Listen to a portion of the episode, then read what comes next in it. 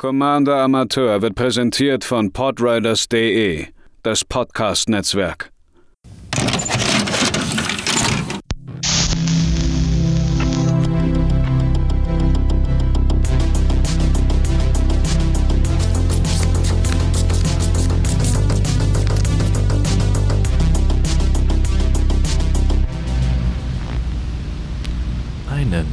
Wunderschönen guten Tag, liebe ZuhörerInnen, hier bei einer neuen Ausgabe der Budget Decks auf Commander Amateur. Mein Name ist Matze, ich benutze männliche Pronomina und dieses Mal war es äh, äußerst eindeutig, was die Community für ein Deck haben möchte. Ich weiß nicht, ob es an meiner Abneigung gegenüber 40k liegt, aber lediglich bei Spotify gab es zwei Stimmen für den 40k Haste Commander. Der Rest äh, ging alles an Lagrella the Magpie. Und äh, damit beschäftigen wir uns heute. Ich weiß nicht, ob ich das hier auf dem Podcast gesagt habe, aber ich meinte, ich werde nie im Leben oder ich, sobald dieses Ding auf dem Fett liegt, werde ich wütend. Äh, inzwischen weiß ich, wie die Karte funktioniert. Ich finde sie bis heute allerdings sehr umständlich gewordet. La Grella the Magpie kostet ein grünes, ein weißes, ein blaues. Ist also eine Bandkommanderin, Mensch-Soldatin, 2-3.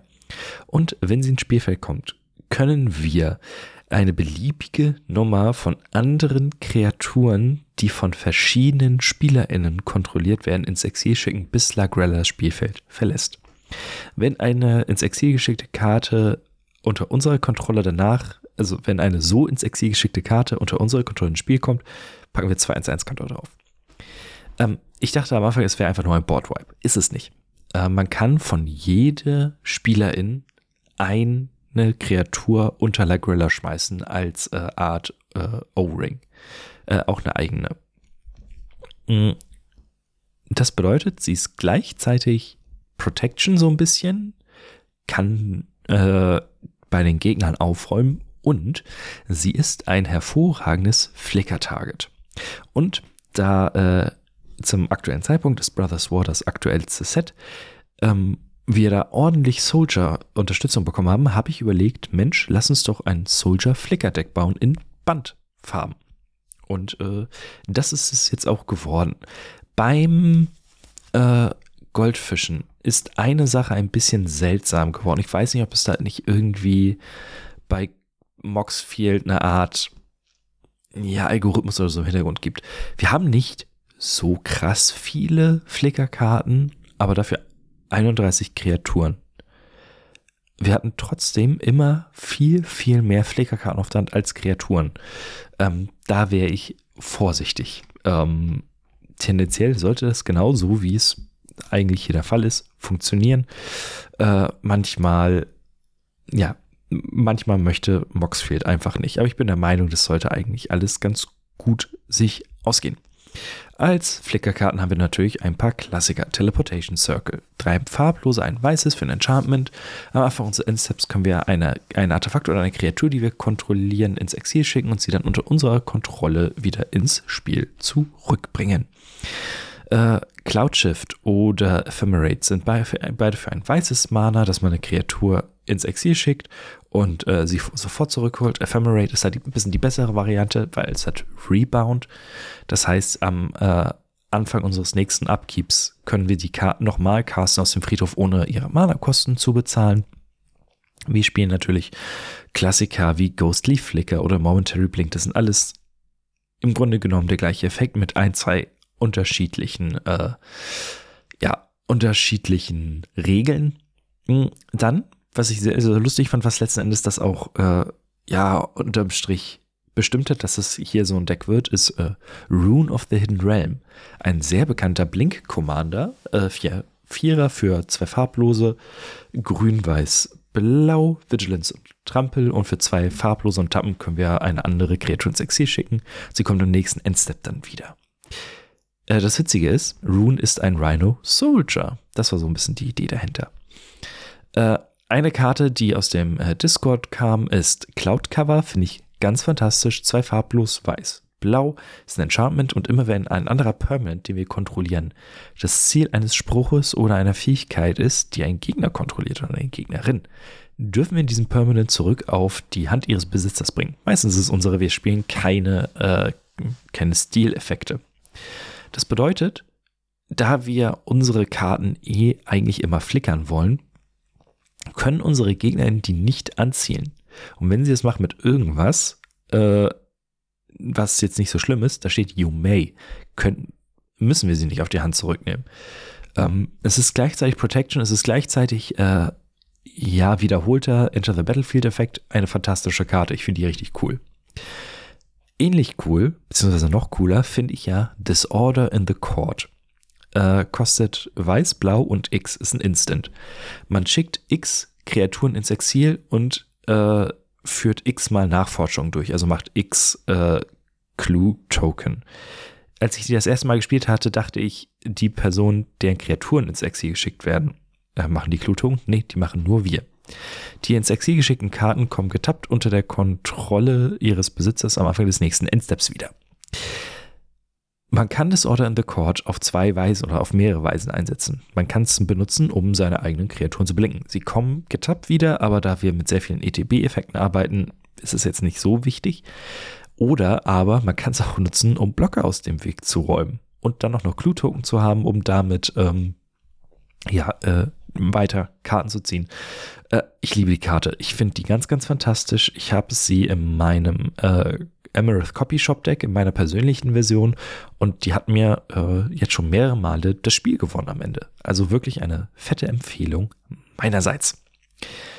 Als Targets zum Blinken haben wir ein paar Klassiker. Resolute Reinforcement aus Dominaria United. Ein farblos, ein weiß 1-1 Flash, wenn sie ins Spielfeld kommt, machen wir einen 1-1 weißen Soldatenkreaturen-Token. Ein Augenblick bitte. Ich musste mich kurz räuspern und das wollte ich nicht on mic machen. Äh, ein klassischer, wir schmeißen Token ins Feld, dementsprechend können wir das hier gut belinken. Dann äh, Sicarian Infiltrator ist eine Karte aus den 40k Precons. Zwei farblos, ein blau, eins, zwei Flash. Äh, wenn sie Spielfeld kommt, ziehen wir eine Karte. Hat Squad, wenn wir sie äh, sprechen, können wir zwei, äh, zwei farblose Mana so häufig bezahlen, wie wir wollen und machen dann Token davon. Das heißt, je weiter das Spiel vorangeht, umso mehr äh, Mana können wir reinpumpen, um unsere Hand wieder aufzufüllen. Das ist eigentlich eine ganz nette Karte. Elgord Shieldmate, drei farblos, ein blaues 2-3, äh, hat Soul Bond. Das heißt, wenn sie ins Spielfeld kommt, können wir sie mit einer anderen Karte bonden, die auch noch nicht mit einer anderen Karte gebondet ist. Und solange äh, die beiden Kreaturen gepaart sind, äh, haben beide Kreaturen Hexproof. Ist also eine schöne Art, um äh, irgendeine Kreatur, die wir unbedingt auf dem Feld behalten wollen, zu schützen, wie zum Beispiel La Grella. Dann äh, Aerial Extortion ist drei farblos, weiß-weiß, 4-3, äh, Flying und wenn ein Spielfeld kommt oder einem Spieler in Kampfschaden zufügt, exilen wir äh, ein Nonland Permanent und solange der äh, in Exil ist, kann man ihn casten, aber immer wenn eine andere Person einen Spruch von irgendwo anders als der Hand spricht, ziehen wir eine Karte. Das ist besonders effektiv gegen die ganzen äh, Exile-Decks, die vor allem mit Prosper und so, ähm, ja, beliebt geworden sind. Äh, wir können damit natürlich unsere Gegner enorm verlangsamen und so ein bisschen die Idee dahinter. Und Karten ziehen ist immer gut. Cloud Good Ranger, äh, 3 farblos, weiß-weiß, 3-3. Wer ins Spielfeld kommt, machen wir 3-1-1 weiße Kithkin Soldatenkreaturen-Token. Er ist ein Giant Warrior, aber er macht halt genügend Soldier, als dass man ihn vernünftig spielen könnte. Äh, Thorsten, Founder of Benalia, 5 farblos, grün-weiß, mal ein bisschen grün hier drin, 7-7. Wenn ins Spielfeld kommt, äh, offenbaren wir, revealen, hm, die obersten sieben Karten der Bibliothek und packen äh, eine beliebige Nummer von Kreaturen und oder Ländern davon in die Hand und der Rest kommt unter die Bibliothek. Und wenn er stirbt, machen wir 711 weiße Soldatenkreaturen-Token. Äh, den zu flickern ist sehr, sehr lustig, weil dann hat man immer eine volle Hand. Und äh, zu guter Letzt in dieser Kategorie haben wir noch äh, nee, vorletzte, wichtig. Den äh, Captain of the Watch, 4 farblos, weiß-weiß, 3-3, Vigilance. Andere Soldatenkreaturentoken bekommen plus 1 plus 1 und haben Vigilance. Und wenn ein Spielfeld kommt, machen wir 3-1-1 weiße Soldatenkreaturentoken. Ist so der Klassiker in Soldatendecks oder in Flickerdecks. Wenn wir beides spielen, mehr geht nicht. Aber die allerwichtigste Karte und der Grund, warum ich das überhaupt in Erwägung gezogen habe, ist der Rescue Retriever, der Dog-Soldat. Äh, drei farblos, weiß-weiß, drei Dreier, Flash. Wenn ins Spielfeld kommt, packen wir einen 1-1-Counter auf jeden anderen Soldaten, den wir kontrollieren. Und äh, wir verhindern jeden Schaden der angreifenden Soldaten, die wir kontrollieren, zugefügt werden würde. Eine fantastische Karte für diese Art von Decks. Wir können ihn flickern, um unsere Kreaturen immer stärker zu machen. Äh, wir und damit äh, beschützen wir unsere Armee, die, wenn wir genügend davon gemacht haben, doch ordentlich groß werden kann. Was sind so andere Soldaten, die wir haben? Äh, Daru Warchief zum Beispiel, zwei farblos, weiß-weiß, 1-1er. Soldatensprüche, äh, die wir spielen, kosten ein farbloses weniges, also eine Art Mini-Ramp. Und Soldaten, die wir kontrollieren, kriegen plus 1, plus 2. Haben äh, generell jetzt so diese ganzen ähm, Brothers War Soldaten, ein Weiß, ein Blau, 3-2, fliegend, immer wenn wir mit fünf oder mehr Soldaten angreifen, kriegen alle Kreaturen, die wir kontrollieren, plus 1 plus 1. Und fliegend ist also so ein bisschen äh, eine Art Mini-Win-Condition. Ähm, Iron Root Warlord, ein farblos grün-weiß Stern 5. Er hat Stärke gleich der Anzahl der Kreaturen, die wir kontrollieren. Und für drei farblose grün und weiß machen wir einen 1-1 weißen Soldatenkreaturen-Token. Ist jetzt nicht die beste Rate, aber äh, ich habe diese Karte sehr, sehr gerne im Standard gespielt. Auch wenn sie nie besonders stark war. Aber hier könnte sie, glaube ich, ordentlich äh, performen. Was habe ich als nächstes aufgeschrieben? Genau, äh, wir haben Valiant Veteran aus Dominaria United 2-2 für zwei Mana. Alle andere Kreaturen, äh, andere Soldaten kriegen plus 1 plus 1. Wir können ihn für 5 Mana aus dem Friedhof ins Exil schicken und einen 1-1-Counter auf jeden Soldaten äh, schmeißen. Siege Veteran, zwei farblos, ein weißes, 2-2 am Anfang des Combats können wir einen 1-1-Counter auf eine Kreatur legen, die wir kontrollieren. Viel wichtiger aber, immer wenn ein Nicht-Token-Soldat, den wir kontrollieren, stirbt, machen wir einen 1-1 farblosen Soldat, Artefakt-Kreaturen-Token. Und äh, Sky Strike Officer dann aus diesen neueren äh, Karten zwei farblos, ein blaues, 2-3 fliegen. Immer wenn er angreift, machen wir einen 1-1 farblosen Soldaten, Artefakt-Kreaturen-Token. Und wir können drei ungetappte Soldaten äh, tappen, die wir kontrollieren und eine Karte ziehen. Das ist so ziemlich das Wichtigste eigentlich an dieser gesamten Karte. Und um die anderen Soldaten hier noch so ein bisschen abzuschließen, haben wir noch so eine Art mini fies, äh, ja, eine mini fiese äh, Sache eingebaut. Es gibt nämlich zwei, in großen Anführungszeichen, Stacks Pieces. Das Deck ist sehr langsam. Dementsprechend ähm, ist es vielleicht gar nicht so schlecht, unsere Gegner auf unser Level zu holen.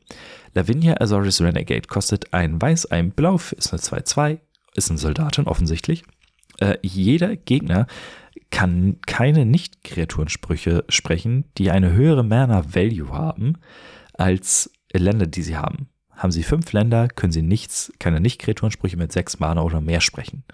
Und immer wenn ein, äh, eine Gegnerin einen Spruch spricht und kein Mana dafür bezahlt wurde, wird dieser Spruch gecountert.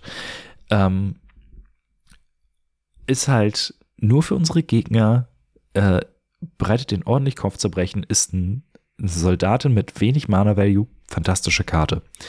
Und eine ähnliche, äh, ein ähnlich nerviges Ding für unsere Gegner ist der Lockstone Gatekeeper. Ich finde die richtig klasse. Zwei farblos, weiß-weiß, 2-3, Elefantsoldat.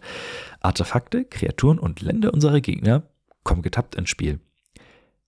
Gerade das Thema, dass Länder getappt ins Spiel kommen, ist enorm relevant und hat bei uns am Tisch durchaus häufiger für äh, riesiges Stöhnen gesorgt und für meine Fresse ist das eine furchtbare Karte. Sie ist für euch toll, weil euch tut sie nicht weh, alle anderen macht sie langsamer. Wie gesagt, das Deck ist nicht so schnell, dementsprechend alles, was wir haben wollen. Jetzt ist am Ende natürlich aber nur noch die Frage, wie gewinnen wir denn? Wir machen äh, viele Kreaturen, wir machen äh, viel kleinteilige Sachen. Ähm, dafür habe ich jetzt einfach noch vier Overrun-Effekte reingeworfen. Overrun, äh, zwei farblos, grün, grün, grün, äh, ist eine Hexerei und Kreaturen kriegen plus drei, plus drei und Trampel bis zum Ende des Zuges, also die wir kontrollieren. Ja, das Ganze gibt es auch noch mit Overcome, ist nur plus zwei, plus zwei, Overwhelming Encounter, äh, Kreaturen kriegen Vigilance und Trampel bis zum Ende des Zuges, dann würfeln wir in die 20 und je nachdem, was wir werfen, kriegen sie entweder plus 2 plus 2, sie kriegen 2-1-1 Counter oder 4-1-1 Counter. Und äh, Vivians Stampede, vier farblos, grün-grün. Jede Kreatur, die wir krie kontrollieren, kriegen Vigilance, Trampel und Melee. Das heißt, äh, Melee heißt, immer wenn eine Kreatur angreift, kriegt sie plus eins plus eins für jeden Gegner, den wir angreifen. Wenn wir also drei Gegner angreifen, kriegen sie plus drei plus drei. Und am Anfang unserer nächsten Main Phase äh, ziehen wir eine Karte für jeden Spieler oder jede Spielerin, die in diesem Zug Kampfschaden bekommen hat. Ist also auch noch so ein bisschen Draw. Ähm, die ersten drei Karten kosten alle fünf Mana, Vivian Stampede kostet sechs Mana. Ähm, das ist so ein bisschen die Idee dahinter. Wir bauen unsere Armee langsam auf mit allen möglichen äh, fiesen Tricks, die wir haben. Und dann äh, spielen wir einen Overrun-Effekt und machen sehr viel Schaden. Das ist zumindest die Idee hinter dem Ganzen. Äh, wie gesagt, beim Goldfischen kam das nicht so ganz zusammen, aber eigentlich ähm, sollte das gerade im Verhältnis, ihr könnt da vielleicht nochmal so ein bisschen nachgucken, wo, an welchen Stellschrauben man noch arbeiten könnte.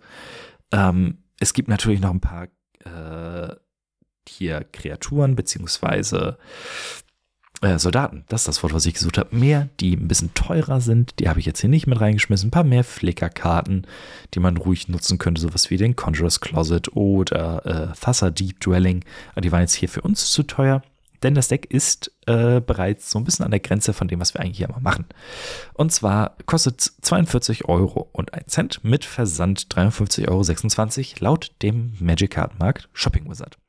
Die teuersten Karten sind Disorder in the Court, die kostet knapp 3 Euro, Teleportation Circle 2,50 und Ghostly Flaker kostet 1,49 und das ist auch so der Punkt, wo es noch so drei, vier andere Karten gab, die in diesem Preissegment fahren von Ghostly Flaker. Daher kommt dann auch der Gesamtpreis, der nicht so wenig ist, aber insgesamt, äh, ich bin ja eh großer Fan von Flickr und Blinkdecks und das Ganze mit einem äh, Tribal-Aspekt. Es könnte schon durchaus Spaß machen, gerade weil man mit Lagrella eine sehr interessante, äh, einen sehr interessanten Kontrollaspekt noch damit reinnehmen kann. Beim nächsten Mal wollen wir, oder will ich, will ich, ich bin ja hier der Typ, der das äh, alles sagt, äh, will ich mal wieder ein bisschen ähm, Golgari bauen. Und zwar äh, habt ihr die Wahl zwischen Verolz und The Scarstriped. Ein farblos schwarz-grün, 2-2 Trollkrieger. Und jede Kreaturenkarte in unserem Friedhof hat Scavenge. Und deren Kosten ist gleich der Mana-Kosten. Das bedeutet, dass äh, man die Kreatur aus dem Friedhof ins Exil schickt und die Mana-Kosten eben bezahlt und man packt eine äh, Nummer von 1-1-Countern gleich deren Stärke auf eine Kreatur unserer Wahl. Das kann man nur als Hexerei einsetzen. Wenn wir also eine Kreatur mit Scavenge ähm, und Stärke 4 im Friedhof haben, können wir die Mana-Kosten bezahlen und einen 4-1-1-Counter auf eine Kreatur legen, die wir kontrollieren. Äh, Varolz hat noch, dass man eine andere Kreatur opfern kann und ihn regenerieren darf. Die Alternative wäre Ward Ildal.